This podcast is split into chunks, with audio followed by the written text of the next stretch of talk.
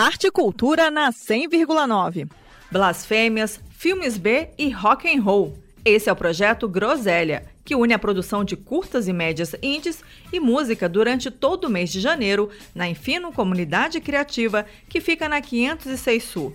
Como detalhe o idealizador, Miguel Galvão. São shows de bandas nordestinas indie, junto de sempre uma atração local, levando muita alegria e subversão à W3 Sul.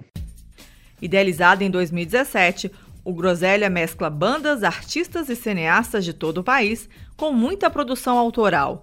Neste domingo, a cena musical do Groselha fica por conta dos baianos da Maglore e do brasiliense que esteve radicado em São Paulo, Aloísio, além dos DJs Discoteca Talibã e os curtas-metragens que tem curadoria do professor Cláudio Burr. Vamos conferir o convite que Miguel Galvão deixou aos ouvintes da Rádio Cultura. E aí, ouvintes da Rádio Cultura, janeiro é mês de groselha e todos os domingos vai ter muito filme B, blasfêmias e rock and roll ali pelo Infino na 506 Sul.